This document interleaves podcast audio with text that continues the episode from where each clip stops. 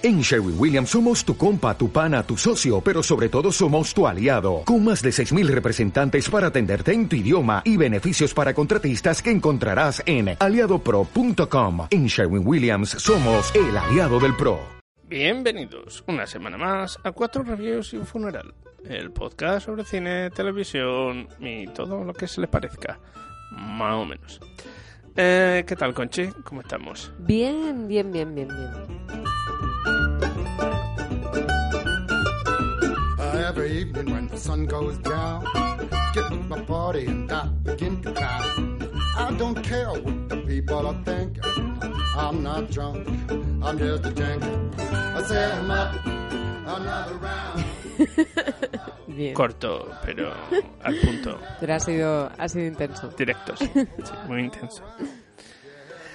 Eh, muy bien, pues visto que ya están las introducciones, por una vez cortas, breves y escuetas, por favor pasa a contarnos el...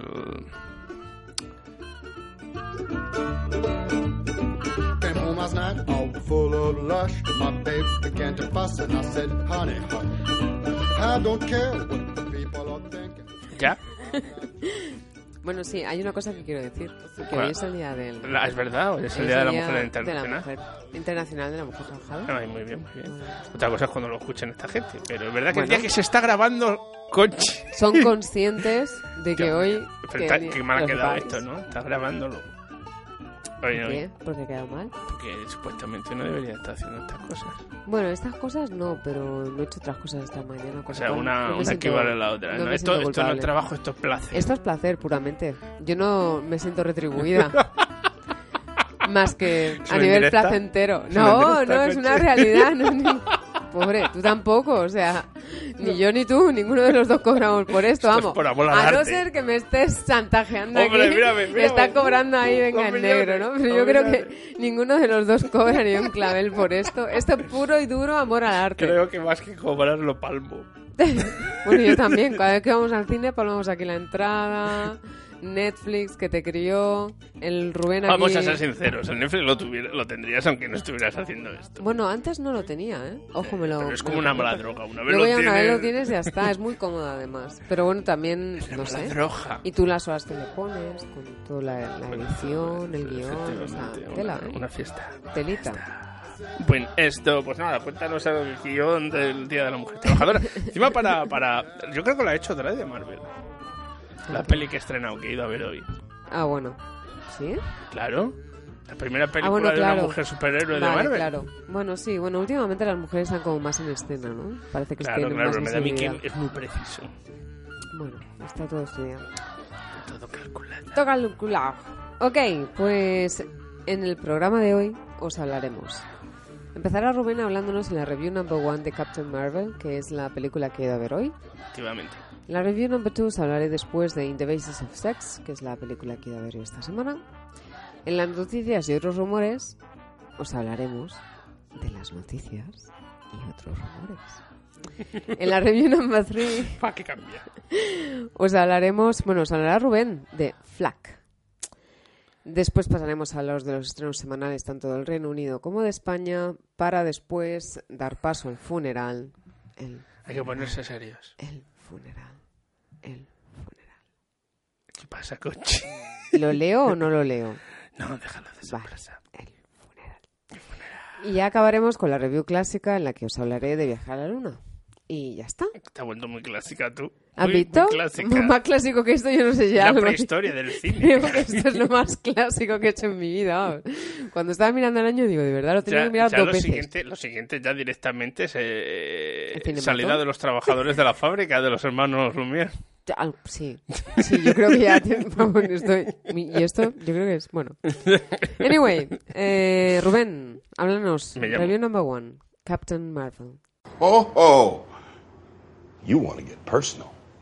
Where were you born? Huntsville, Alabama, but technically I don't remember that part. Name of your first pet. Mr. Snoofers. Mr. Snoofers. That's what I said. Did I pass? Not yet. First job? Soldier, straight out of high school. Left the ranks of full bird colonel. Then? Spy. Where? It was the Cold War. We were everywhere. Uh, Belfast, Bucharest, Belgrade, Budapest. I like the bees. I can make them rhyme. Now? Been riding the desk for the past six years, trying to figure out where our future enemies are coming from. Never occurred to me they would be coming from above. Name a detail so bizarre a scroll could never fabricate it. A toast is cut diagonally. I can't eat it. You didn't need that, did you? No, no, I didn't, but I enjoyed it. Pues sí, ya ha llegado la época, después de años, porque hace años que anunciaron esta peli, o sea, por lo menos tres años que se anunció, tres, cuatro años. Uno, ¿cómo pasa el tiempo? en el que Brie Larson, cuando lo anunciaron en una Comic Con que iba a ser la próxima Captain Marvel en plena conferencia y todo el mundo, ¡ah! y por fin ya estamos aquí. Todo el hype, todo el, este va a ser la primera película de una mujer eh, protagonista de superhéroe en Marvel. DC ya lo hizo con Wonder Woman, se adelantaron, hicieron la película y rápido, rápido, ¿qué tiene que hacer? No. Esta es la primera de Marvel. Y claro, tenía mucho, muchas expectativas puestas sobre ellas. Muchas expectativas por unos que querían que trufara y otros que querían que fuera un bodrio, y así puedo decirlo, es lo culpas de las mujeres.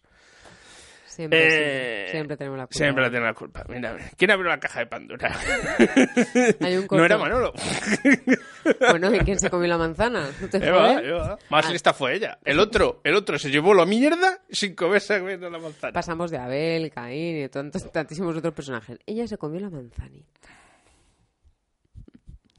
Increíble. Eh, pues en esto nos encontramos. En el año 2019, con una película estrenada para, para las niñas del mundo, entre comilladas, y teniendo que luchar contra esa otra película que es Wonder Woman, ¿no? O sea, tú la tienes que medir y todo el mundo la está midiendo con Wonder Woman.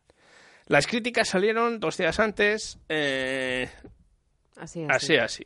Hay gente que le ha dado mucha cera, hay gente que la ha puesto muy bien y hay gente que la ha puesto pues entretenida. Ya. Eh, ¿A ti qué te, qué te- Yo lo voy a decir al final. Primero voy a contar la historia. ¿De qué va la película? La película nos cuenta la, la historia de de este personaje que es una de esta mujer que es Kree, que se llama la llaman Vers, Vers eh, que es una soldado de élite, que tiene poderes que puede lanzar rayos por las manos y además pegar mucho, pero que es totalmente amnésica y no se acuerda de su pasado hasta que cuando se convierte en soldado, ¿no? Pero tiene sueños y no sabe muy bien qué es. Entonces los, ella pertenece a esta raza que se llama los Kree, que ya, cono- ya conocimos a esta raza en, una- en la primera película de los Guardianes de la Galaxia. Y entonces, pues, mm, tiene un mentor que es Jude Law, que es el que la hace, que la enseña, el que la, más o menos la, la protege o la tiene bajo el ala, ¿no? Y todo esto. Y la mandan en una misión por fin a pegarse contra los Skrull, que es su raza enemiga, que es una raza de cambiantes, ¿no? Cambian, son capaces de adoptar la forma de cualquier cosa que ellos vean. Ok. Entonces, eh, eh, la mandan allí, algo pasa, es una emboscada, la capturan, pasa de todo y acaba de nuevo en la Tierra. Ajá. Allí empieza a tener flashbacks y cosas por el estilo donde ve su antigua vida. Que Ok. coincide, coincide que es la Tierra. Y allí conoce a Samuel L. Jackson, rejuvenecido. O sea, es el Nick Fury de todas las pelis de la Marvel, pero ahora rejuvenecido. La verdad es que está muy bien hecho. O sea, no, no parece CGI, no parece que le han hecho más joven la cara. Ajá. Y también conocemos al, al agente Coulson, que, si os acordaréis, apareció durante las primeras películas de la Marvel y muere en la primera película de Los Vengadores, aunque luego resulta que no ha muerto porque es el jefe de la serie de, de Agents of. E Vuelve a aparecer porque está vivo. Un rollo muy largo de contar.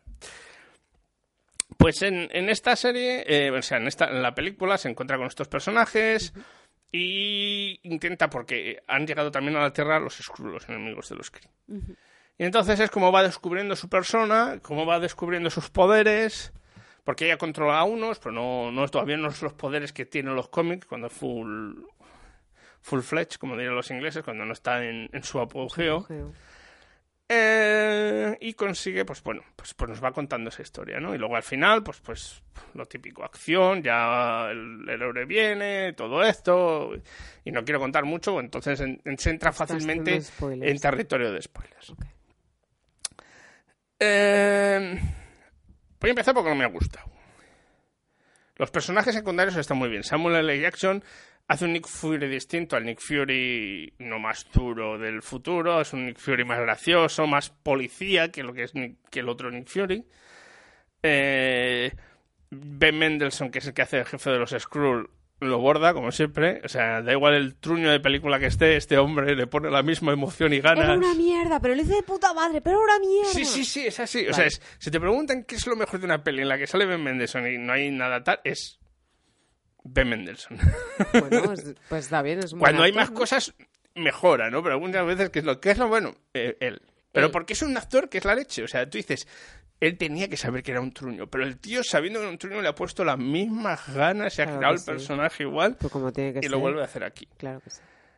Y tenemos, como no, a, a Brie Larson, que hace de Capitán Marvel, que es donde estaban todos, porque claro, ella es un, es un personaje muy conocido por ser muy vocal sobre el feminismo, sobre el, el momento Me Too y todo esto, y claro, han venido lloviendo y tal.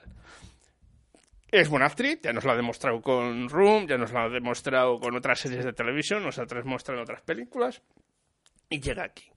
Y yo al principio había oído, "Uf, no, es que no, en alguna remake que había visto, no, es que no, no lo hace muy bien, no tal, el personaje es muy, muy plano, ¿no? Y yo creo que es que no han entendido el personaje. O sea, ellos dicen, es que he leído críticas, es que el personaje no varía a lo largo de la película.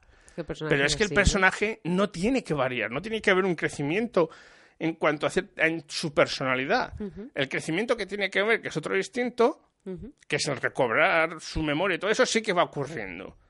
Creo que ese es el problema de gente que no han entendido la película. Se han ido con una cosa. O sea, la película tiene sus fallos, ¿eh? no es perfecta ni mucho menos, pero no creo que Brie Larson sea un problema. Ya lo hace bien. O sea, y, y si vamos a comparar, como hablábamos antes, si comparamos esto con Wonder Woman y Gal Gadot haciendo Wonder Woman, es ese palo tan guapo, ¿no? Porque Gal Gadot es un, es una, era una modelo Ajá, que la metieron a hacer pelis. wow. ¿Vale? Y, hombre, mejora un poco de cuando hizo la Liga de la Justicia, que estaba haciendo la de Batman contra Superman en Wonder Woman, pero no es genial. O sea, a mí sigue me pareciendo muy palo esa chica, ¿vale? Sí, hace las posturas, las hace muy bien, porque es una modelo. Mira, voy a poner cara de dura. Uf, qué bien pone cara de dura. Luego ya hablando, no, ya no es muy creíble hablando, pero que de cara de dura, pero te- luego tienes a Brie Larson, que, sí que, que es una actriz, que hay, desde que era muy pequeñita, que, que ha estudiado teatro, que ha estudiado cine, que ha estudiado tal, y se nota, porque a lo mejor no te hace esas posturas, no es tan imponente físicamente no como es guapa. Gal Gadot, porque no es tan alta, no sé qué, es más más normalita, Sí. aunque la chica es muy guapa, pero es más, Sí, más. no más es ahí, oh, mírala, ¿no? Exuberante Sí, sí. encima, como va siempre con un traje entero, un mono de goma, tam- Tampoco y luego cuando es. no va con eso, va como una camiseta y una chupa de cuero, pues tampoco es que digas, ¡buah! la- Y eso es, para mí, lo clave.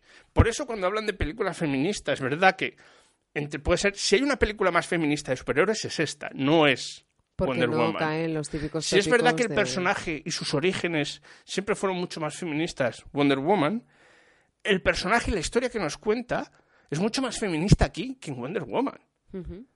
Porque aquí, ya sé que hay gente que dice, no, pero lo importante, para... y es cierto, lo importante de la peli, que sea buena, no es el mensaje de que sea feminista, ¿no? Es que me cuentas como peli, ¿vale? Pero si, si la, la comparamos como conducto de ideas feministas, esta es mucho mejor que es Wonder Woman. En Wonder Woman hay romance, porque ¿cómo no puede haber romance? Bueno. en Wonder Woman tiene que ir ver. enseñando A mí tampoco me pareció tan ñoña. No, no he visto pero me refiero es, es una cuestión de, de- de que tiene que haber romance, tiene que haber, el hombre tiene que hacer algo, se tiene que sacrificar por el bien y todo eso. Aquí no tenemos nada de esto. O sea, aquí tenemos a alguien que ella es- ha, sido piloto, es no sé qué, es alguien que es duro, que lo que tiene es un diversos papeles masculinos que intentan ponerle la pena encima Ajá, y que tiene que luchar contra ello, ajá. ¿vale? Sí. Pero él es el, o sea, para que nos veamos, ella es el elemento duro, el elemento cómico, al final es el Samuel L. Jackson, el que tiene que salvar las, las castañas de fuego es ella, no el otro, el que nadie se tiene que sacrificar, ¿vale? Sí. Y creo que es alguna gente no puede con esa idea también. Les Vale. cuesta aceptar esa idea, ¿de Vale. acuerdo? Pero bueno, vuelvo a lo mismo. ¿Qué fallo tiene esta película? Algunas veces, eh, no sé si estoy viendo una película o un anuncio Ya. algunas veces es todo como muy muy impuesto, ¿no? Sobre todo en ciertos momentos en los que tiene que ver con ella, con sus poderes y cómo va recobrando y tal, algunas veces como muy forzado. Ya. Los momentos más de comunicación entre los, entre los personajes, cuando están investigando, cuando está, está averiguando su pasado y cosas así, eso sí que funciona muy bien. Hay momentos que no, que parece pues eso, ¿no? Que es un anuncio. Tampoco tienes que anunciar, es feminista, pero tampoco Sí. tienes que anunciármelo, ¿no? Tienes que caer ahí. ¿vale? Hay un poco de, de grandiosismo dentro de todo esto, ¿no? De querer decir, mira, es feminista y lo tenemos que enseñar cada cinco minutos. Ay, Ya. Está bien, lo enseñes cada cinco minutos. Y no tienes que ser... eh, No tienes que reducir el personaje a eso algunas veces, porque algunas veces lo reduce a eso, ¿no? El humor está bien, como casi todas las películas de la Marvel. Por una vez, el malo no es tan plano. La gente que se queja de malos planos, el malo no es tan plano. Eh, si bien es cierto que el malo malos es algo más grupal, no es una cosa de que es un personaje solo, pero pero, pero no es tan plano como en otras ocasiones. Y, y- y todo a cierto nivel es más humano o más equiparable o más relacionable con los personajes. Eh, no hay un exceso de humor, que algunas veces las achacan, no hay, hay bastante humor, pero hay un exceso y, y, y hace que sea más llevable la película, ¿vale? No es lo mejor, no hay... Le falta un poco de drama, a lo mejor, a la película, ¿no? Drama en plan... El, tenemos... Está recuperando la memoria, pero nos falta un poco de drama como puede ser en Black Panther o en Iron Man o cosas así, ¿no? Una sensación de que algo chungo va a pasar y, y de aquí no sale nadie. Nunca tenemos tanto esa sensación con esta película. Es verdad que el problema que tiene este personaje de la Marvel es que es uno de los personajes más poderosos de la Marvel. O sea, se supone que es la, si no la más fuerte de las más fuertes superhéroes que hay en Marvel ahora mismo, ¿no? Entonces tiene sus sus problemas con eso. Eh, ¿Es la mejor? No. ¿Es la peor? Tampoco. O sea, esto no llega a cuotas de Thor 1 y 2, sobre todo la 2, ni, ni Iron Man 2, ni el increíble Hulk, que eran todas pamear y no echar gota. Está por encima de eso. Encima del bien. ¿Es, ¿Es distinta además como película de origen? Pues sí, porque no utiliza tanto... Es como varias películas de origen, ¿no? El personaje, como es una un poco matriosca, con flashbacks y cosas así, es- intenta ser distintas. Pero no es peor, por ejemplo, que, que el Doctor Extraño. O sea, estaría a ese nivel para mí. No, no es las mejores, no es Los Vengadores uno o no es las dos últimas del Capitán América, no es tal, pero tampoco es lo peor. O sea, es algo medio que, bueno, puede gustarte más, puede gustarte menos, pero está ahí. O sea, ¿La has y visto sobre- en, IMAX? sí, no? la he visto en. IMAX. La verdad es que es impresionante en Sí, IMAX, sobre ¿no? todo cuando están las batallas en el espacio y tal, es, Claro. Es bastante guay. Qué guay. Eh, pero, ya te digo, va a haber mucha cera. Como, como está pasando cada vez que se presenta nuestra película, mucha gente. Es más, Rotten Tomatoes tuvo que parar. Tuvo que parar. Tuvo que parar el. El, el- el que se pusieran reviews de gente, no de, no de críticos, de gente de la película antes de que se estrenara, porque la gente se la estaba poniendo de caer de un burro, no porque hayan visto la película, sino porque era feminista y Brie Larson salía en ella. Madre mía. O sea, No que no se acabó, no se puede poner hasta que no empiece a estrenarse la película. Vaya. Y me ha empezado a quitar trolls para que subiera, porque es que era ridículo. Porque es que llegó a estar a, 20 y y no se había estrenado la película. Joder. O sea, es, es- es una cosa. eh, a, ver, a ver a cuánto está ahora. Déjame mirarlo. Está a 10 ahora. Está en 36, son así. ¿eh? Bueno. 81% de la crítica, 36% de la gente. Luego veis unos, unos canales en el YouTube diciendo pues, que están equivocados por la película, una mierda. Es una curiosi- es un algo curioso. Y todo lo que es una mierda, está equivocado la crítica, son cosas protagonizadas como mujeres. Es un, ¿por ¿Qué será? ¿Tú crees que tiene que ver con eso? Sí, o sea, hay campañas auténticas. Igual que el problema es que igual que ha pasado con el Brexit, igual que ha pasado con las elecciones estadounidenses, tal, hay campañas auténticas por ciertos grupos ultraderechistas con dinero, vete tú a saber, para, para influenciar estas cosas. Que no van a ninguna parte, porque la gente va a verlas igual. Mira, la de Black Panther lo intentaron igual, pero Afortunadamente, ¿no? la de Black Panther la intentaron igual, pero bueno. Yo creo que lo que se está intentando es quitar el sentido crítico de las personas, ¿no? Pero luego al final todo eso sale y afortunadamente no es, no es, no es ni tan malo. Ni tan malo. Pero bueno, ya os digo, es entretenida, está bien, no es lo mejor, esto no es la última de los Vengadores, ni mucho menos, ni será la siguiente de los Vengadores, pero está bien, es una forma de presentar un personaje que hacía falta presentarle, porque va a ser el nuevo Iron Man. O sea, una vez Robert Downey Jr. salga después de la última peli, ella va a ser el personaje principal de, de los Vengadores, como es ahora en los cómics, Muy bien. o era hasta hace poco. Así que ya te toca a ti, Conchi, a una película totalmente distinta. también, Pues sí, pero también parece que lo hemos hecho adrede, ¿te distinta. has dado cuenta? No, no ha sido adrede, la verdad que no ha sido adrede. Pero bueno, ahí vamos. Review number two. The Battle of Sex. Graduating top of your class, law review at Harvard and Columbia. I didn't even know that was possible. Thank you, Mr. Green. I've worked hard. Well, you want some white shoe firm. Big money cases, complex legal maneuvers. No, I think Bibler and Green is the perfect fit. You handled the Mercer bankruptcy last year. Come on. How many have you been to? They all turned you down, right? How many? Like, what, ten? Twelve. A woman, a mother, and a Jew to boot. I'm surprised that many let you through the door. One sent me to interview for the secretarial pool. Another told me I'd be too busy at bake sales to be effective. One partner closes clients in the locker room at his club, so he said I'd be out of the loop. Last week, I was told women are too emotional to be lawyers. Then that same afternoon, that a, woman graduating top of her class must be a real ballbuster and wouldn't make a good colleague. I was asked when I'd have my next baby, and whether I keep Shabbat. One interviewer told me I had a sterling resume, but they hired a woman last year, and what in the world would they want with two of us? You must be livid. No worries. Ya estamos grabando. Ok, pues la película que he ido a ver esta semana, como decía Rubén antes, parecía que lo habíamos hecho aposta, y no, no lo hemos hecho aposta. Es la sí. de... sí, nunca lo sabréis, nunca lo sabréis. Es la de In the Business of Sex. In the Business of Sex es una película que se grabó en el año 2018 en Estados Unidos y que llegó a las pantallas de, esta, de España y de Reino Unido en este año 2019. Está dirigida por Mimi es- la escribió Daniel Stippelman y nos cuenta la vida de Ruth Bader Ginsburg. Esta señora, que todavía sigue viva, que ya está muy mayor, muy mayor, muy mayor, es una de las pocas mujeres que entraron dentro del Tribunal Superior de Justicia de Estados Unidos, que está ahora, vaya. Sí. Sus inicios, y esto cuando empieza la película es, es así, es con sus inicios. Esta señora nació en el año 33. Entonces, pues nada, resulta que va a la universidad y entonces quiere estudiar Derecho. Va a la universidad y empieza en Harvard. Cuando ella empieza en la universidad había muy pocas mujeres. Habrían en clase, pues a lo mejor en lo que aparece en la película, creo que son tres o cuatro. Yo me pensaba que iba a ser ella y otra, porque es la que se sienta detrás y se la mira como diciendo, ay, qué susto, ¿sabes?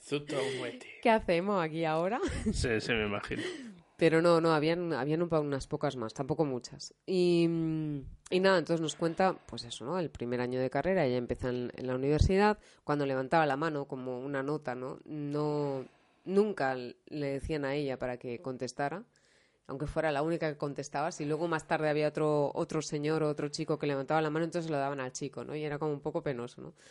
Gags de estos hay unos cuantos en la película para reflejar el machismo de la época y en la poca relevancia que tenía la figura femenina en posiciones de alto rango o de algo que implicara un poco más de pensar, ¿sabes? Esta no piensa, entonces esta, esta no vale. Esta está aquí porque, mira, porque lo dicen que tiene que estar, pero ya está, paga, pues ya está. El caso que en la película empieza con ella yendo a la universidad y después como ella cubre las clases de su marido, que estaba enfermo, que estaba haciendo segundo de, de- de derecho, ella cubre las clases, cuida de la niña, o sea, tiene una vida bastante dura. Cuando acaban derecho, cuando acaban la carrera, los dos se ponen a buscar trabajo. Él encuentra trabajo enseguida y ella no encuentra, por varias razones, no encuentra eh, trabajo para ejercer la abogacía. Entonces acaba siendo profesora de instituto enseña una asignatura que tiene que ver con las leyes y las discriminaciones por razones de sexo. Y pasan los años, así van pasando los años, ellos tienen una hija. Eh, la, actriz principal, la, la- la actriz principal la interpreta Felicity Jones y el marido eh, lo interpreta Armie Hammer. Armie Hammer, ya. Armie Hammer. Luego llegamos al año 1970, que es cuando viene la madre del cordero. En el año 1970, eh, Ruth se va a hacer cargo de un caso muy importante. Martin, su marido, le pone en las manos, le, le presenta un caso y le dice, ¿qué te parece esto? Es el caso de un señor que, mm, bueno, este caso es el que dará el pistoletazo de salida a los cambios a nivel de discriminaciones por razones de género en Estados Unidos, porque hay una modificación de la ley. Es un caso muy renombrado y, bueno, al principio pues es toda la batalla que ella tiene para preparar el caso y tal. Sí. O sea, desde que empieza a estudiar hasta que se lleva el caso es la película. Y bueno, pues está muy bien las, las escenas finales, sobre todo de ella en el escenario, porque claro, mm, recordemos que ella no ha ejercido nunca la abogacía hasta ese momento. El primer caso que le cae en las manos y al que, ante el que se va a presentar ante un jurado es un caso de extrema relevancia que ella coge precisamente para, eh, para eso, para crear un precedente y que la ley de género pueda cambiar y pueda tener una evolución en la Constitución estadounidense, porque su eh, meta final es declarar esa ley inconstitucional. Por lo tanto, para que haya una brecha y se pueda modificar la Constitución. En la película también aparece, como notas os diré, Kathy, Kathy Bates o Kathy Bates. Nunca sé. Kathy Bates. Kathy Bates. Mira, ni una ni otra, tío. Bueno, Lo, Kathy lo he oído de mil veces. Sí, ¿eh? ¿no? Es que no... Bueno. Catherine, ya sí. Venga, Catherine Bates, eh, que interpreta a Dorothy Kenyon, que es una activista de derechos humanos y un abogado de la época muy importante. Y nada más eh, que deciros, pues eso, la señora sigue viva, comentábamos antes, eh, Rubén me comentaba que, que tuvo una operación, parece que estuvo malita. Está muy malita, sí. Y todavía. Pero, pero la tía aún así ha salido y ha vuelto al. al Es que está Tribunal Supremo. Si ves la película al final, aparece ella y es que está tremendo. Yo- yo la Unos tacones, tío. Maquillada ahí de la No, no, muerte. no. De- estupendísima de la muerte, Sí, vamos. sí, sí, Brutal. Nada, aparte de esto, la película es muy interesante porque cuenta su historia. Me gusta cómo la hace Felicity Jones, me gusta cómo la hace la hija. El papel del marido es un poco. Bueno, yo creo que ha sido un poco más homenaje también, ¿sabes? Es el Sí, que le ha claro. tocado como. Tampoco le van a poner. Además, Exacto.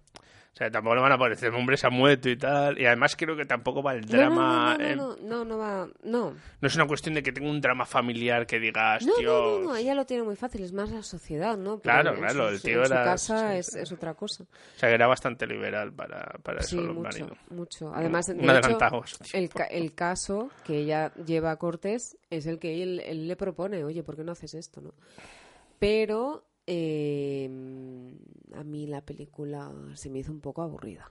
O sea, Joder, yo. sí. Yo entiendo que es muy importante, yo entiendo que es un momento crucial, yo No, entiendo que una cosa no tiene que ver lo que te he dicho antes, No, una no, cosa que tiene que ver con la otra. que te puede interesar en ese- por ese punto de vista histórico que tiene, que Sí, es muy sí, interesante y tal, sí, pero que para mí, mm, yo no pagaría para ir a verla otra vez, Nah, sinceramente. las críticas tampoco han sido tan generosas. ¿eh? Yo no sé cómo, ya te digo, nunca veo las críticas, pero que Pero no. Sí, sí, sí, pues eso, pues precisamente por eso, porque le falta un poco de como de drama, ¿no? O sea, está muy bien porque permite que conozcamos a esta mujer que seguramente no la conoceríamos tanto Es fuera un de poco Estados bland, Unidos. ¿sabes? A que yo creo que creo que quieren dejar bien a tanta gente Ese es el problema. que la cagan. Porque si hay alguna salida de tono un poco así más elevada de la hija adolescente, pero que es entendible, ¿sabes? Y siempre llegan, siempre llegan a un acuerdo, siempre llegan a un entendimiento. Que no es que tengan que acabar a hostias, ojo. Pero sí, esa parte de conflicto no, no se moja mucho. Y bueno, es todo como muy mal. No, no, que sí, sí, sí. Por cierto, es Kathy, Bates. Porque Kathy. es de Kathleen. Kathleen, no Kathleen, Catherine. no. Kathleen, Kathleen. Casey. Kathleen Doyle Bates. Pues Eh, y una de mis actores, es una de mis actores, la actrices Katy. La preferidas Katy. americanas. Se llama como mi hermana, la Katy. Es, es- es- Todo el mundo la recuerda por dos películas, esta mujer. ¿El resplandor? ¿Qué dice? No trabajo en el respaldo. Tomates verdes fritos, Ah, sí. que es, es otra de las grandes películas sobre feministas que últimamente está muy olvidada. Estamos todos- Y eh, Misery. Uy, uy, uy. Esa, esa era la que Misery, no el No, no el resplandor, la de Misery. Las Uy, dos uy, son, uy, te lo respeto porque las dos son novelas de Stephen King. No, pero, hombre, claro, eso faltaría. Pero la de Misery, esa, yo la recuerdo más en Da esa. miedo, eh, da miedo ella. horrible. O Yo sea, su la interpretación es la hostia. Yo la recuerdo más ahí, Rubén, que en tomates verdes fritos. Te lo Tomates verdes fritos lo borda. Sí, sí, pero que la recuerdo más en la otra, me dio más miedo. No, no, es que, hostias, es que da miedo. Es que lo que tiene que dar miedo es ella. Y da miedo. Da mucho miedo. Eso es lo que te dice cómo- qué buen actor es alguien cuando no se va, no tiene nada, nada que digamos eh, de, de maquillaje, de, sustos no, y tal. No, no. es ella, su Ella presencia es pura- aterradora. Ella pura y dura. Y, y- y luego la ves en el resto de los personajes que hace en series y no es así, la, la- no es así, pero en ese Exacto. papel lo borda. Bordado. Bueno, Sigamos. sigamos. Seguimos. Seguimos para bingo.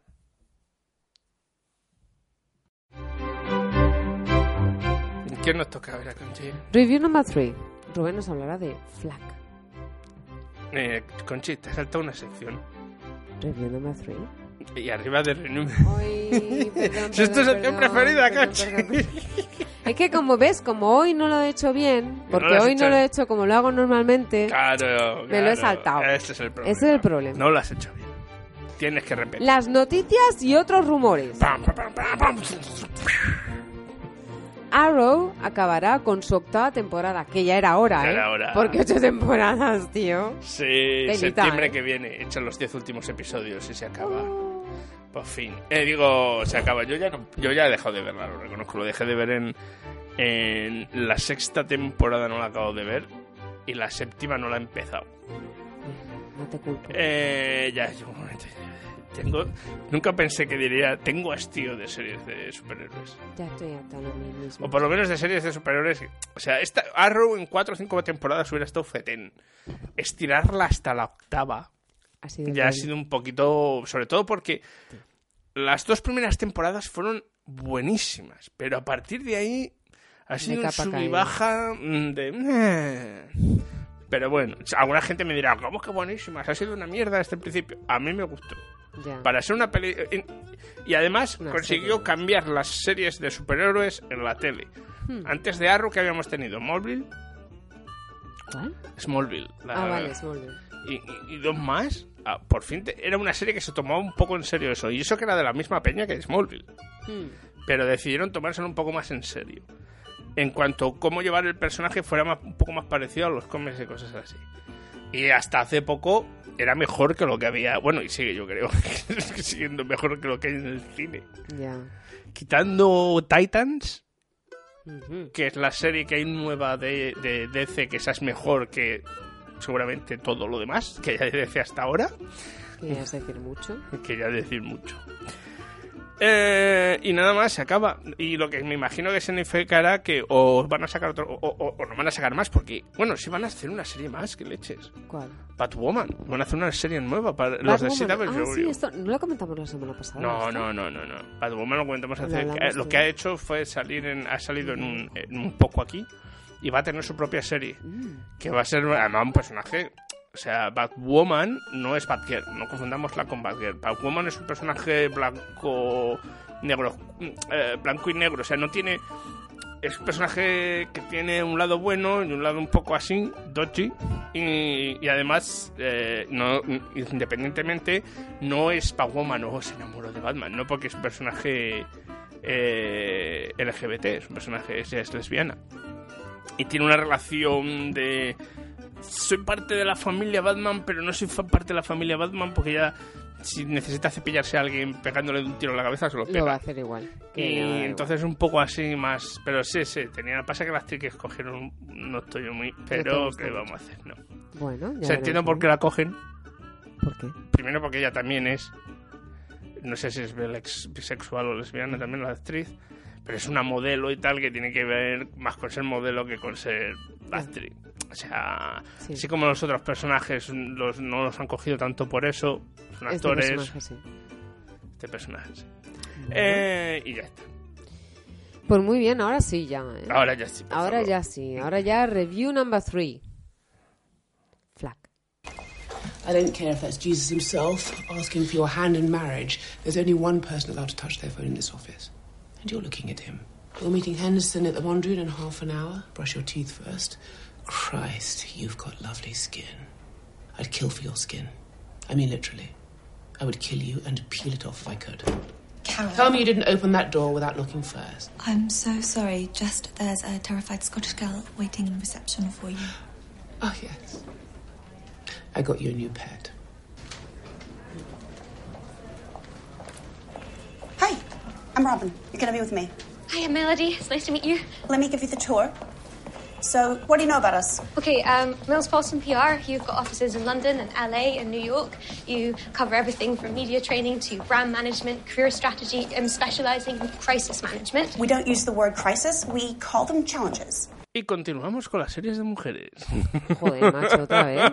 Me entrado un poco de empaje. Esto No, está... no, y que te juro que De esto lo he hecho que no- Esta fue una serie que cuando vi, vengo, ve- está Magda viendo. Que no pasa nada, ¿eh? Pero es aquello No, de no, que- pero es que- es ¿Por que qué me lo tenemos que de hablar hacer. siempre de hombres o mujeres, hombres y mujeres? Parece esto el programa No, no, ese pero de me he dado cuenta que es, que es que no lo había hecho adrede. No, no, pero, Es que es la serie que he visto esta semana. Igual que la película, ¿te puedes creer que no he caído? Que la película era hasta que he empezado a hablar de ella, Conchi, tío? es peor. ¿Te crees? ¿Puedes creer que yo he escrito el guion y no me he dado cuenta de Yo ninguna tampoco, de yo me he quedado, digo, digo, no me puede- Y ahora cuando me ha tocado hacer la review, digo, ostras, claro que hoy es el día de la trabajando. Digo, a mí me ha "Hostia, pasado tío". exactamente lo mismo. Peor heavy. porque yo lo he escrito. No, no, pero yo me he quedado así y cuando he empezado a hablar digo, hostia, ca- Me he dado cuenta lo de la Capitana América cuando me he sentado aquí. Y ahora, y lo de. Vale, También. vuelvo al.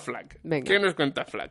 Flag es una serie coproducida entre un canal inglés que se llama W, que pertenece a un grupo de canales ingleses de UK TV que se ven solo en, a través de cable o de, o de Sky y cosas así. Y otro canal americano que se llama Pop. Y es una historia de en una, una, una chica que es Anna Paquin, interpretada por Anna Paquin, eh, en Londres, aunque ella es americana, que trabaja por una agencia de PR para famosos. Es un poco si conocéis ¿Una la agencia de qué? PR, Public Ah. Relationships. Vale, vale. Si conocéis una serie que se llama Ray Donovan, que en España creo que está en Netflix, Mm. Aquí no, porque pertenece, no sé si es a HBO o a eh, AMC, esas no, no las tiene Netflix aquí. Se tiene que ver en Sky. Nos es, es parecida, porque es alguien. Lo que pasa que es ser tan masculina, podemos decirlo, en cuanto a física. Es alguien, una chica, que se dedica, a cuando un famoso tiene una indiscreción o hace alguna gilipollez, este PR la manda a esta chica, a Anna Paquin, a su compañera, a otras, a solucionarle la papeleta by any means necessary. O sea, ¿sí? Ajá. por todos los medios. ¿De acuerdo? Entonces, cada semana tenemos un personaje con un problema, un personaje famoso, y en la agencia de PR está, pues intenta solucionarlo. Ujú. Tenemos a la mencionada Anna Paquin, que hace la protagonista, y luego tenemos a Genevieve Angelson, que hace de su hermana. Esto me suena. Es una chiquita pelirroja, delgadita, también americana. Ha hecho series, sobre todo. Y luego tenemos como compañera británica de la misma empresa a Lydia Wilson. Entonces, eh, es la historia de la vida de ella, que ahora es, eh, y sus tendencias autodestructivas, y el caso de cómo va a solucionar esa, esa semana, eh, ese episodio, el problema del, del, del, de- de- del famoso de turno. Eh, la serie tiene cosas que están muy bien y en algunos momentos se, hace muy ridícula. Cosas que están muy bien.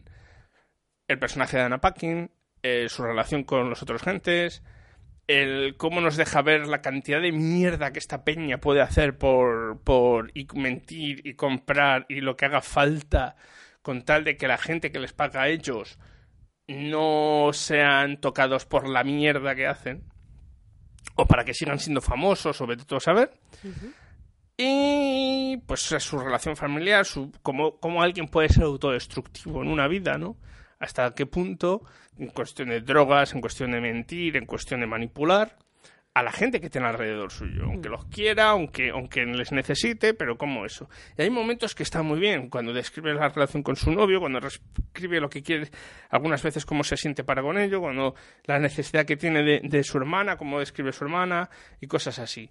Y hay un episodio genial que sucede todo en un avión, en un viaje entre Londres y Nueva York. Que está muy bien. El problema que tiene esta serie, sobre todo, es que hay algunos momentos que tiene está rodeada Anna Paquin por personajes mediocres, Ajá. por, por cara- caricaturescos. La jefa de ella parece Cruella de Vil. Y entonces te pierde. O sea, eh, Ya, te- te, te- pierde porque te no saca, es- es, es- ya. no es real. Este, Ya. el personaje de Anna Paquin es muy real, el personaje de, de algunos otros personajes, eh, con su compañero son bastante reales. Mm. El personaje de esta mujer no lo es. Y te saca. Eh, también te pasa algunas veces con la relación del marido con la pareja de ella, que dices, "Uf, está muy visto. Sí. Y algunas veces, pues eso, ¿no? Que hay ciertos clichés, pero es eso. Algunas veces los personajes son como. O muy clichés, o muy, muy, muy. Muy de eso, muy cruela de Bill. No, la- su jefa es decir, este personaje es ridículo. Me daría muchísimo más miedo un personaje que fuera más real. Ya. Porque su intención es que tienes que decir, menudo bicho, tío, eh, que, que, que- que engendro, ¿no? Que, le- que ¿Qué no tiene moral ni nada que se le parezca. Pero me daría muchísimo más miedo a alguien. Alguien que no sea así. Porque es que eh, eh, caen todas las faltas, ¿no? O sea, en todo lo malo que pueda ser un ser humano, yo lo tiene. A mí me da mucho más miedo a alguien que sea capaz de lo peor, pero luego llega a su casa, ves a su hijo y, todo, y es una persona perfecta. Eso es horrible. ¿Vale? Pero no, esta persona a la ves y dices, no, es un ser horrible, punto, ya está. Es, es la caricatura pura, no, No, me da tiene miedo. más, no tiene más. Por eso me- tengo problemas con ella. Son seis episodios solo. Eh, se han estrenado ahora mismo, o sea, se estrenó hace dos meses en este canal W. Los, si tenéis Sky lo podéis ver en, en el catch up, que es donde lo hemos visto nosotros. O sea, en el no se le siguen emitiendo, pero están todos para ver de, de una vez, de una sentada, si quieres, en, en- en el- en el- lo que se llama catch up, que es para ver episodios que se han emitido anteriormente. En España no sé si llegará o no. Me imagino para descargar en algunos sitios estará y, al- y tarde o temprano acabará en algunos de los sitios de streaming. Eh, no se sabe todavía si la van a recomendar, se la van a, la recomiendo para ver cómo funcionan estos sitios y por eso, porque Ana Paquin además lo hace muy bien, es una Ajá. que lo hace bien y, los- las otras chicas y tal están muy bien, pero teniendo en cuenta que tiene sus fallos, que no es perfecta, aún así son episodios de media hora, lo cual hace mucho para que se vea fácilmente la serie. Claro que sí. ¿De acuerdo? Hay momentos que tienen. el- y los momentos cómicos algunas veces no son tan cómicos. Es el otro fallo que tiene. Los momentos dramáticos están muy bien. Los momentos así más emocionantes están muy bien. Los momentos cómicos y patina Ya un no poco. tanto.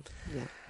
Sobre todo comparado con los otros lados, ¿no? Eh, pero por lo menos, ya digo, se ve fácil, se ve muy rápido. O sea, estamos hablando que son tres horas, te has visto la serie. Menos de tres horas. El problema, esos problemas, y que no se sabe si va a haber continuación. Ya. Eh, se cree que sí, porque es que los son dos canales que normalmente no producen, sino que compran, pero querían producir propio. Ha tenido unas, unas Críticas. no críticas, las críticas no son tan malas ni tan buenas, pero ha tenido unas, unos, una audiencia muy baja, muy, Ya. muy baja, porque son dos canales que no son muy grandes y entonces, pues, pues bueno, por eso también yo creo que le están reponiendo tanto y la pueden ver en catch-up y todo esto. Sobre todo para haber contratado, a ver, la película está hecha rodada con dos duros, pero eh, hay ciertos nombres que valen algo más por tenerlo, sobre todo porque en cada episodio el actor invitado, que es el que tiene, algunos de ellos son bastante famosos, ¿vale? En Inglaterra y algunos incluso son actores americanos famosos. Por eso tienes estos problemas. Eh, aún así, yo ya te digo, para vértela algo, si no quieres ver una sitcom, pero quieres ver algo rápido, esto. Esta es ideal. Ok, perfecto. Y puedes De encontrarla. 30 en 30 minutos y ahí pim pam pum. Eh, fuera. efectivamente. Además, tiene Muy bien. sexo, drogas y rock and roll. ¿Qué Fíjate, no tiene quiere? todo. Le falta violencia, ¿eh? Por eso. No tiene mucho, ¿no? Eso es lo único que no tiene.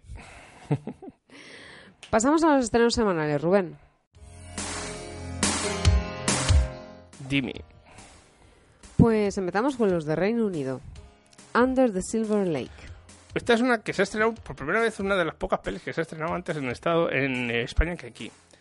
Esta película está protagonizada por Andrew Garfield, es una especie de misterio, mm, película de misterio con un segundo significado que está bastante bien, sobre alguien, una chica que desaparece, muere, eh, y es el grupo de personajes que están alrededor.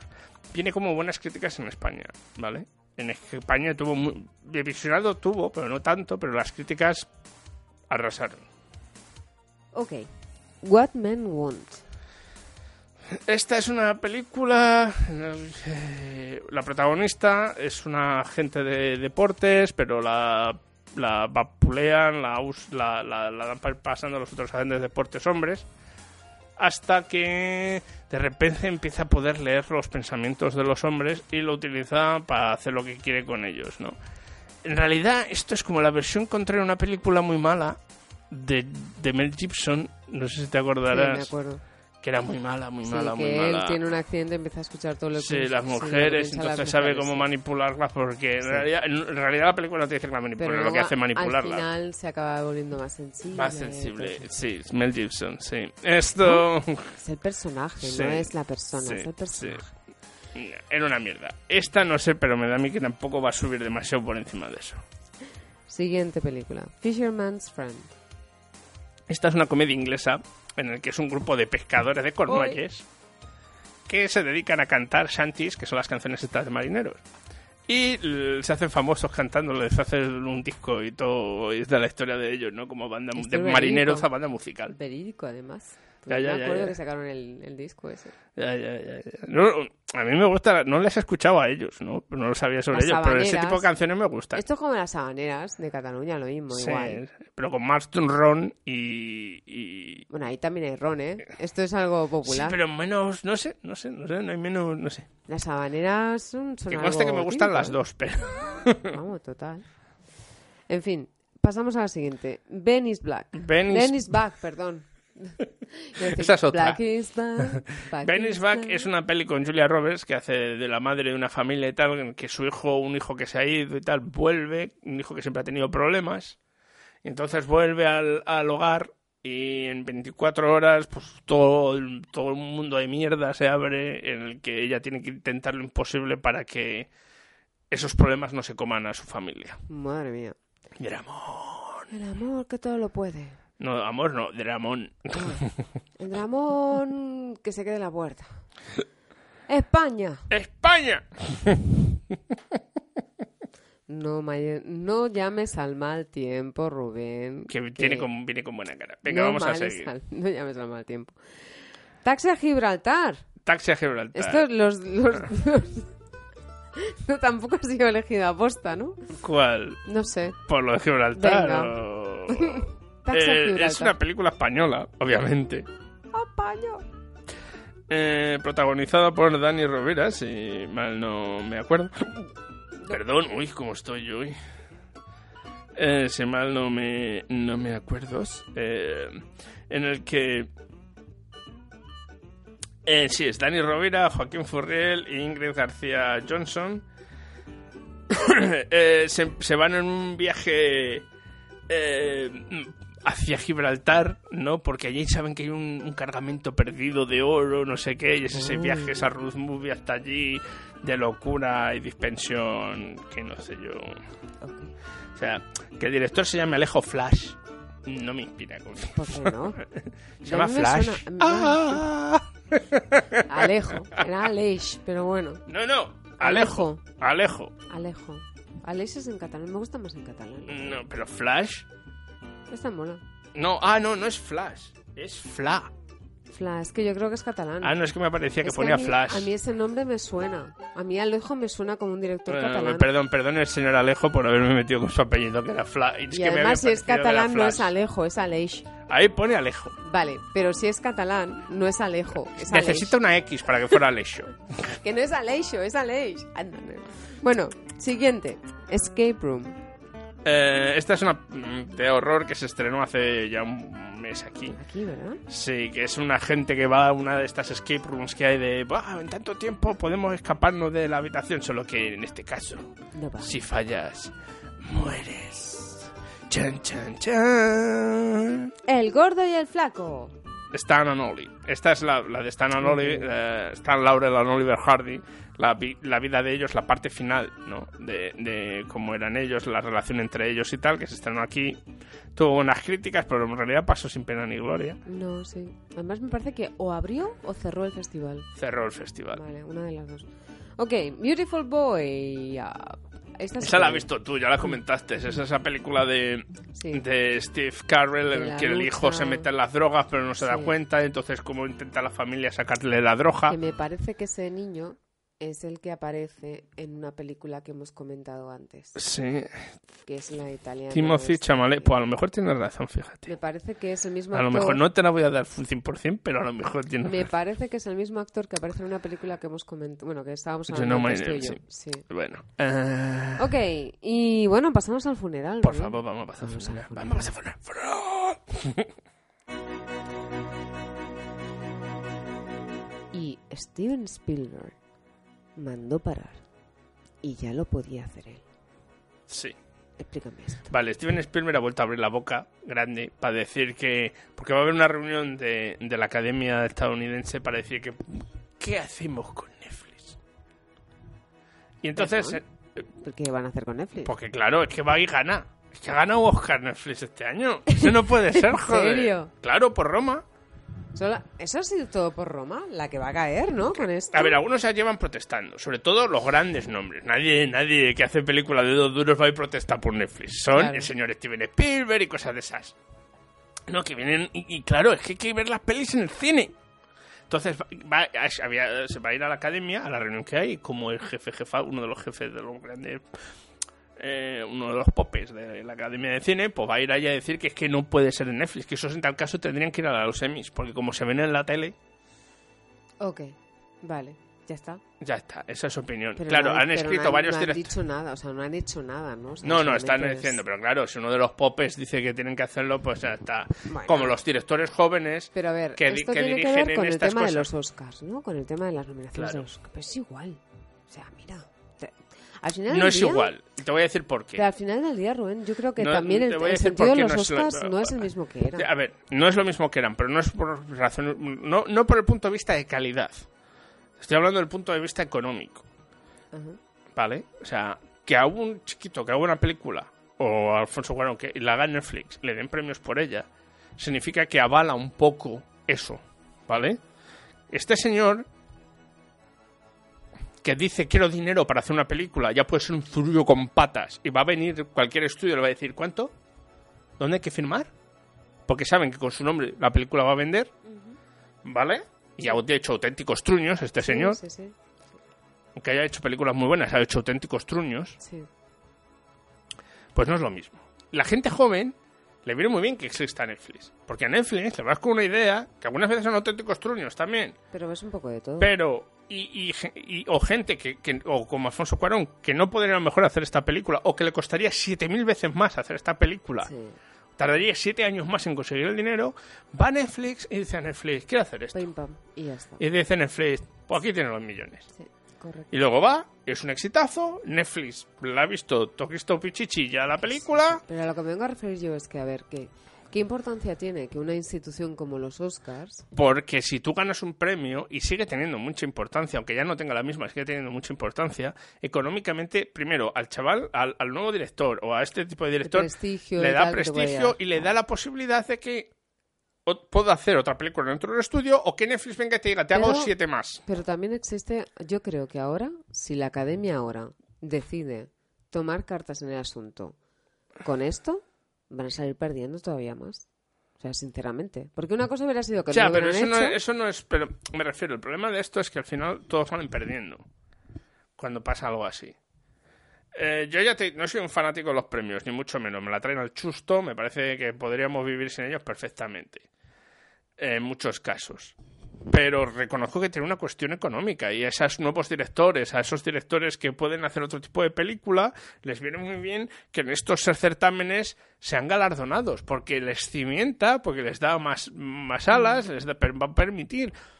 Por eso, Ava DuVernay, una de las directores, directoras americanas, que como ella bien dice, eh, eh, ha hecho hace un poco un documental en Netflix y es este sobre... Era, algo- era algo, no me acuerdo ahora mismo, pero algo es- está bien, es uno de los documentales que tengo, me queda por ver. Hace un documental en Netflix, como ella bien dice, si no estuviera Netflix, no podría. no podría haber hecho este documental. Nadie hubiera querido. Cuando yo hice las otras películas, no tuvo la distribución internacional. Incluso hizo una película con Ne- Disney que fue una mierda, es la de Wrinkle. Pero a ver, es lo, es lo que yo... A ver, Mientras con Netflix tengo... Pero claro, mi problema es, si no consigo premios, si no puedo ir a los premios, porque el problema ya no es que lo haga los Oscars, es que si lo hacen los Oscars, que lo empiecen a hacer todos los demás. Porque que lo haya hecho Cannes, pues bueno, podemos sobrevivir. Pero si lo- solo lo ha hecho Cannes. Pero si empiezan a hacerlo todos los demás festivales, porque los franceses son muy raritos para ciertas cosas. Pero si empiezan a hacerlo todos los festivales y todos los demás certámenes, ah, genera un problema. Y es que solo su coto privado Sí, de grandes directores va a poder acceder a ello. Sí. Y quien entra o puede acceder a ello es muy pequeño. Y, que y que te vayas a tener que ir a los Emmys a competir con las películas churras que hace el canal eh, Entertainment o lo que sea, para poner a las 4 de la tarde de mi marido se cepilló a todas mis amigas una por una por orden y yo aún así sigo con él, Sí. ¿vale? Tenga que competir con Roma. Sí, sí, sí, sí. Es, es, y, y- y que no entendemos que los estudios tienen que empezar a entender de una maldita vez que la gente está cambiando. Y que la gente, como bien dice, ha dicho gente, es que yo a lo mejor yo no me puedo permitir los precios del cine, pero me puedo permitir 8 dólares o 9 dólares al mes. Sí. Sí, sí, tienes que hacer ahí un baremo. Entonces, que este señor endiosado venga a decirnos que es que no, no, no, para que sean las pelis tienen que estrenarse en el cine, por la experiencia cinemática. Pero es que Roma va a ganar mucho más si lo ves en un cine que si lo ves en casa. O el ladrón de bicicletas, a eso me pongo, me da igual qué película sea. Pues hombre, a mí me gusta ir al cine, me encanta estar en la sala de cine. Pero reconozco que primero, no todo el mundo se puede permitir. Que hombre, para ver una peli de la Marvel, es verdad que si no la ves en, si la ves en casa, no sé qué tengas el mi- mega equipo del invierno, no va a ser tal, no va a ser genial. Y vamos a ser sinceros, ahora mismo te puedes montar unos, unos entre televisiones de 8K y 4K en tu salón. Te montas Te aquí, puedes vamos, montar ahí la que no está la que no escrita. está escrita. ¿Vale? Entonces, por favor, una cosa no quita la otra. Y si te piensas que diciendo eso lo vas a proteger, no lo haces. Lo único que vas a hacer es que la gente te manda a tomar por saco. Por eso te digo que van a salir perdiendo si al final Ya, pero que por no. eso, el problema, yo pienso desde el punto de vista del director, ¿no? La audiencia la da por culo, a ver si me entiendes. Pero desde un punto de vista del director, de la gente, de los chiquitos nuevos, sobre todo este tipo de directores. Ava de Bernet, negra, mujer No, y claro, joven. Evidentemente. Pero si estamos, te va a de, dar dinero? Estamos, estamos de acuerdo en esto, Rubén. No, no, pero me refiero- yo es la que diferencia, es no va a dar igual. Sí, a la gente le da igual porque va a seguir viendo las pelis en Netflix o va a seguir viendo al cine. No, a lo que me venga, a lo que me venía a referir, lo que te estaba intentando decir, es que es algo que si realmente ellos toman cartas en el asunto, si Netflix ahora se pronuncia después de que hayan habido las quejas en base a una película como Roma que ha sido galardonada, etcétera, y si ahora, en base a eso, en base a las quejas porque ha sido galardonada, porque no, si no hubiera sido galardonada, seguramente todo esto no se hubiera liado.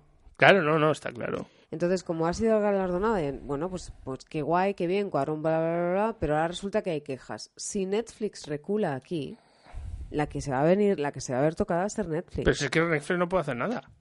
Mm, Es un pa- es un- no, no, claro, es- evidentemente que no. no pero puede hacer nada. Pero por eso digo que se verá tocada, o sea, O sea, Netflix el problema es que tampoco puede hacer nada como tal. hombre, no. Porque la, a la pertenencia a la academia no es por empresa, es por No, pero se verá tocada en el sentido de que a lo mejor habrá muchos muchos directores que si se lo pueden permitir, a lo mejor no irán a Netflix. No, no, está claro. Sí, Hombre, se lo pueden Netflix va a permitir. seguir tirando de, de talonario, eso está claro. Sí, Pero- a lo mejor algunos, algunos directores se lo pensarán ahora de decir, ostras, es que si voy aquí a lo mejor me pierdo el festival. No, no, está voy". claro. No, pero bueno, al fin, al fin y al cabo, los festivales para los directores es una cuestión de distribución y dinero. Si lo bueno que tiene Netflix es que no tienes que ir vendiéndote en festival en festival para vender tu película. Ya, pero Pero me refiero a que el problema es ese, es que Netflix tampoco puede decir nada. O sea, diga algo, diga no, no puede hacer nada. Claro, eh, por ejemplo, lo que Ava de Bernet decía es, nos van a permitir en esa reunión donde el señor Spielberg va a decir lo que sea, leer lo que opinamos los actores, los directores jóvenes. claro. ¿Nos vais a permitir hacer eso? Porque claro, el problema es que la gente que está arriba en la academia son No todos de 70 para arriba. No que estén, porque están tan mal, pero los que dirigen la academia son todos de 70 para Son arriba, y así no va. Sí. Bueno, pasamos ya a la última sección, ¿te parece?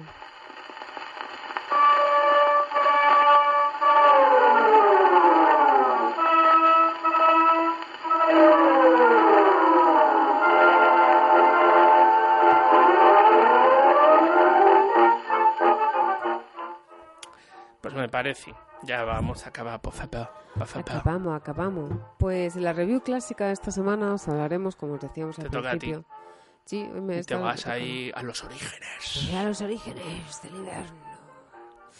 Dos minutos más allá de los hermanos Lumière. Espérate, todo se andará.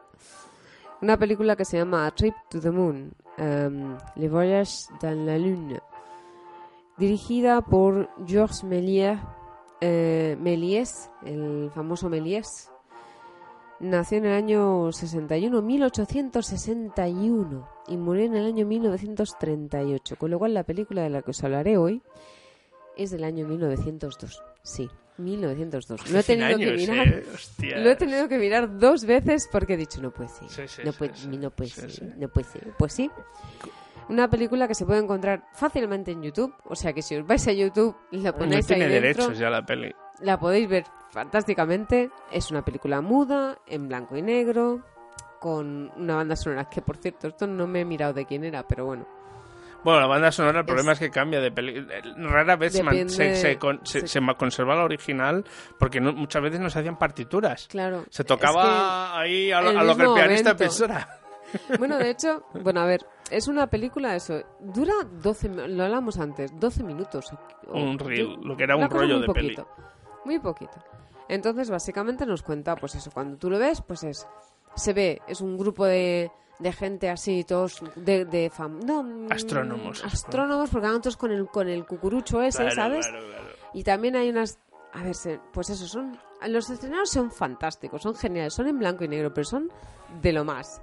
Luego los, vestua- los vestuarios también son que te mueres. Porque son en blanco y negro, pero además luego también las interpretaciones, ¿no? Son como muy exageradas y tal. Y hay un montón de gente en escena al mismo tiempo. Entonces se ve que es un montón de genios o entendidos hablando de muchas cosas. Entonces hay un profesor que dibuja en la pizarra pues, la trayectoria ¿no? de un proyectil que se va a la luna. Entonces la siguiente imagen, la siguiente escena es ya en el proyectil, o sea, en lo que es el, el aparatejo, en el cohete. Entonces como lo que es la despedida del cohete, que es una, hay una escena genial que aparecen todas las mujercitas, todas las mujeres ahí puestas en línea. Ahí se ve un poco también, precisamente hablando del tema de la mujer, el modelo de la mujer eh, antiguamente, porque no era una mujer esquelética, no era una mujer sin curvas, ni una mujer perfecta, era una mujer pues con sus curvicas, con sus, ¿sabes? O sea, pues muy bien, ¿sabes? No sé. En fin, se va a la luna y entonces aquí es donde está la imagen que seguro que todos tenéis en mente, que es la luna con una especie de que parece un- una lata de tomate que se le haya caído en el ojo. en el ojo. Hace así y entonces en la imagen esa, cuando si veis la película, hace, parece que se, le, que se le caiga como un trozo de, de- de crema, ¿no? Por, por lo que es la, la mejilla. Pues le han dado un impacto, entonces se, se le cae algo que se supone que es sangre o no sé, pero parece más crema, ¿no? Porque claro, la luna es blanca. El caso, el proyectil es el proyectil de ellos que llega a la luna. En fin, dura muy poquito en verla porque la verdad es que son 12 minutos. Esto no, no tenéis perdón y es un clásico, clasiquísimo. Yo, sí, sí. Méliès es uno de los referentes, en- Rubén nos podrá decir, es uno de los referentes a nivel cinema- cinematográfico más importantes de los que ha habido. De hecho, hay unas salas en Barcelona, son los cines Méliès, que si podéis, pues ir, porque la verdad es que son geniales. Es... Pero es que el tipo es muy característico, o sea, Eh, el sí, tío sí. es la hostia. Sale en la peli, él. Pero es que no me extraña, o sea, si veis las fotos de, de- de este hombre, o sea, es que es, tú lo ves, y la cara, la- los ojos, la mirada, o sea, una expresión como con tanta tanta fuerza que piensas, madre mía, tío, No, no, pero muy tío- majo, ¿sabes? sí, no, muy el tío mucho- venía- muy vital, muy vital. El, el tío viene de, de las, de las, o sea, de- del, del, no con la idea de tengo que entretener a las masas y Sí. tengo que entretenerlas de una forma interesante. Entonces utiliza el libro de Julio Verne para, Sí. para hacer este viaje y es una crítica velada a las clases medias y al colonialismo. Que ¿eh? hace otro también, hace otro, porque este es uno, pero luego tiene otro, eh, Viajes a través de lo imposible, que es otro también que hacen por la misma época basado en un libro de Julio Verne. Y luego, antes cuando ha venido Rubén, estaba mirando un corto que hizo al principio, o sea, esta película es de 1902, pues en el año 1896 hizo una que era de miedo, que se llama Le Manoir du, Le Manoir du Diable, que es como la mano del diablo. O sea, que este hombre es un portento. No, no, era un portento. Un portento. Invent- inve- y trajo mucha innovación. Es el primer Sí. tío que se dedica a animar en, en hacer ciertos efectos especiales. Sí. Tú no lo has visto porque esa sí que tiene copyright porque se encontró más tarde, pero es que en el noventa y pico se encontró una versión pintada a mano de Josh Méliès. Me la comentabas. De este ¿Vale? mismo- que es la que yo he visto, que es la que está pintada a mano. O sea, No, una poco en su época, ¿no? Alguien que la pintara después. No, no, es que había pedido que la pintaran Es que a este mano. tipo, aparte, estudió en la universidad. bueno, fue a secundaria. No sé si llegó a ir a la universidad. Sí. Luego su padre, me parece eran, tenía un negocio de zapatos. o algo Sí, así. no era- Le dijeron, métete a trabajar. Entonces el tío no le gustaba una mierda. Se puso a hacer los zapatos porque no le quedaba otra. Sí, sí. Cuando se murió el padre, con la parte de la pasta que le, dio el- que le quedó de la herencia, Sí, se compró un teatro. Que era el teatro al que él iba. Claro. él. mm, a mí me ha sorprendido mucho. ¿Es de dónde viene, sobre él, todo? él es ilusionista, es, hace cosas de teatro, un tío que trabajaba mucho en lo suyo, ¿sabes? Muy metido en su O sea, trabajo. no, no, y y él, cuando Y llega al cine es hacía- como una revelación para Y él. hacía muñecos, tío. Era, era, bueno, era fabricante de muñecos. Sí, sí, me parecía sí, genial. hacía. Claro, entonces con toda esta inventiva, ¿no? Con todo este mundo tan teatro, loco, ¿no? Mágico y Sí, tal. sí, sí, sí. Claro, todo esto pues entra, entra en acción. es, es lo que es al, al cine per se y al cine social, porque en realidad los, los hermanos Lumière cuando empiezan haciendo, también vienen de clase baja, empiezan haciendo son películas eh, de clase social, o sea, las primeras películas sociales son las de hermanos los, los Lumière, no se van a rodar a los ricos, se van a rodar a los pobres, Sí, sí, sí, sí. porque van a hacer algo que sea para los pobres, pues los ricos ya tienen el teatro, ya tienen la ópera y todo eso. Y este lo que hacen este es, es darle glamour. Y, y- y- darle inventiva y la ciencia ficción y crear un- la ciencia ficción en, en película. Y es la verdad es que es muy entretenida la película es se ve a toda muy- pa- pero es que es- eso. Bueno, me hace cortita, gracia porque lo es- llamamos cortos pero en aquella época no había largos eran No, claro.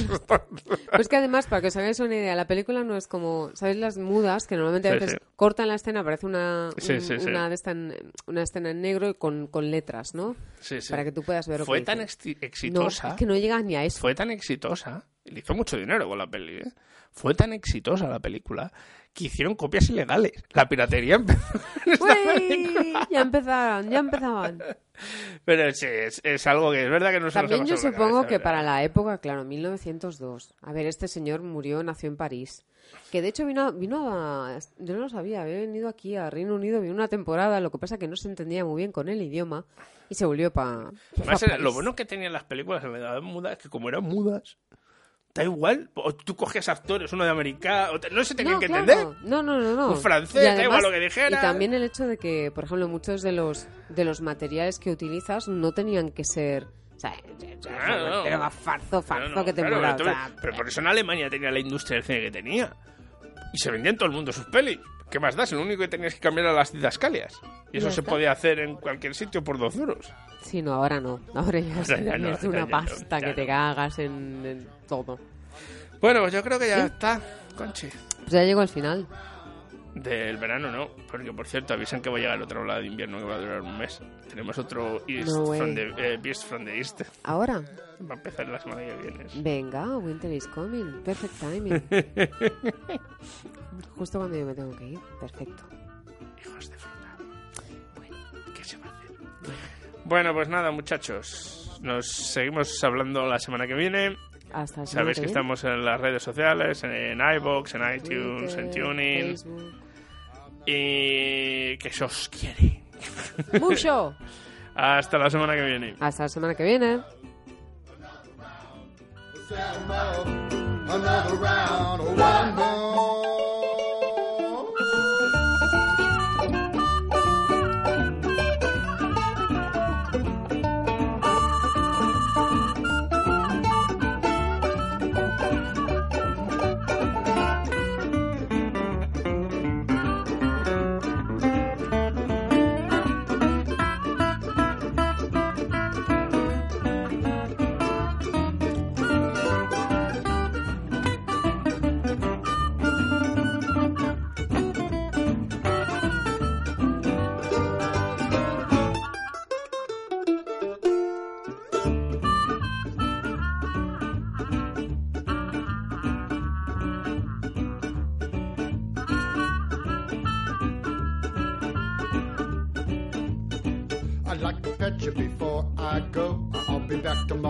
Night so we can drink some more.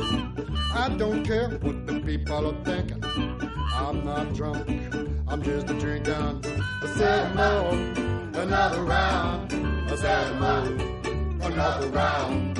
I said more, another round. One more round, get me down.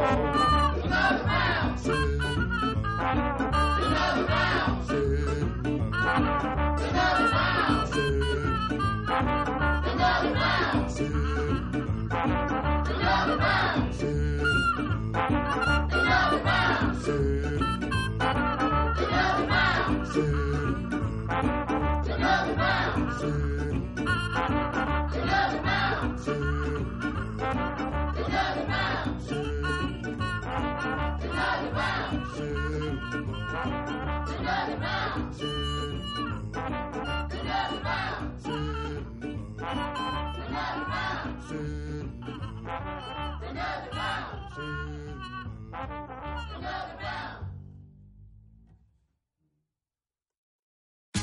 Tax day is coming. Oh, no.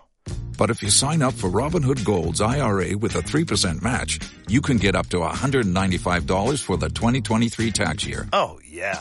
Sign up at Robinhood.com slash boost by tax day to get the biggest contribution match on the market. Subscription fees apply. Investing involves risk. 3% match requires gold for one year from first match. Must keep IRA for five years. Robinhood Financial LLC member SIPC.